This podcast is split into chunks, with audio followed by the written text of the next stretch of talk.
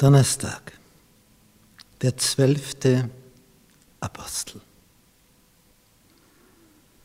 Wir lesen in Apostelgeschichte 1 und hier ab Vers 15.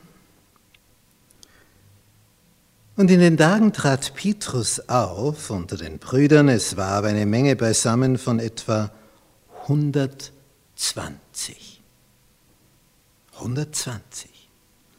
Und er sprach, Ihr Männer und Brüder, es musste das Wort der Schrift erfüllt werden, das der Heilige Geist durch den Mund Davids vorausgesagt hat über Judas, der denen den Weg zeigte, die Jesus gefangen nahmen. Denn er gehörte zu uns, er hatte dieses Amt mit uns empfangen. So, und was machen wir jetzt? Jetzt haben wir einen weniger. Wir waren zwölf, jetzt sind wir elf. Und dann erklärt er einiges und zitiert einen Psalm in Vers 20 und wo es heißt, seine Behausung soll verwüstet werden und niemand darin wohne. Und ein anderer Psalm, 109, Vers 8, sein Amt empfange ein anderer. Petrus begründet es mit einem Bibeltext. Sein Amt empfange ein anderer. So muss nun einer von denen, von diesen Männern, die bei uns gewesen sind die ganze Zeit über, als der Herr Jesus unter uns ein- und ausgegangen ist, von der Taufe des Johannes an bis zu dem Tag, an dem er von uns genommen wurde, mit uns Zeuge seiner Auferstehung werden. Das ist jetzt ein bedeutsamer Begriff. Hier in Vers 22. Worum geht's? Es muss einer sein, der das alles miterlebt hat, von der Taufe des Johannes bis zur Kreuzigung und Auferstehung. Zeuge der Auferstehung. Und jetzt sind wir beim Kern. Zeuge der Auferstehung. Das war es, was so viel Dynamik, so viel Kraft, so viel Stoßkraft diesen ersten Christen gegeben hat. Zeugen waren sie der Auferstehung. Nach einer Beerdigung, ich stand noch am Grab, blickte so hinein, erinnerte mich an den Toten dann steht der Totengräber neben mir, dem war schon lästig, dass ich noch immer da stand.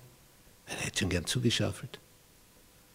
Sag, ich habe da Ihrer Predigt zugehört und Sie meinen also, die Toten werden auferstehen. Ich sage Ihnen eines.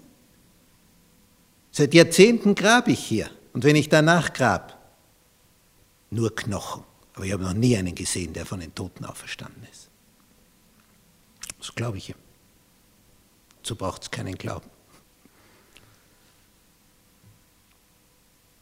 Jesus ist der Einzige, der von den Toten heraus dich wieder herausholen kann. Und das wird er tun, wenn er wiederkommt. So hat er es verheißen. Und zum Beweis ist er aus den Toten auferstanden. Und zum Beweis hat einen Lazarus, der schon vier Tage im Grab war, von den Toten auferweckt. Er ist auferstanden. Daher werden auch wir auferstehen, wenn wir ihm vertrauen und ihn lieb haben. Und diese Auferstehung, die die Jünger miterlebt haben, die haben gesehen, wie der am Kreuz hing. Die haben gesehen, wie der starb. Und dann erleben sie seine Auferstehung und seine Himmelfahrt. Das hat in ihnen so etwas ausgelöst. Nichts und niemand konnte die mehr stoppen. Keiner konnte denen mehr den Mund verbieten. Und wenn man sagt, wir bringen dich um, wenn du noch einmal was sagst, die redeten trotzdem. Denn das war etwas, was eben dieser Totengräber noch nie erlebt hat. Dass ein Toter wieder lebt. Wenn du das miterlebst, da bist du von den Socken. Das hat sie sowas von bewegt.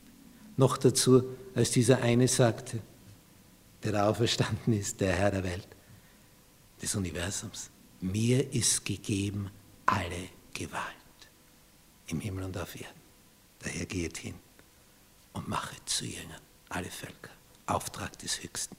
Und dann werfen sie hier die Lose, das war damals oft der Brauch gewesen, wie wir es im Alten Testament auch lesen.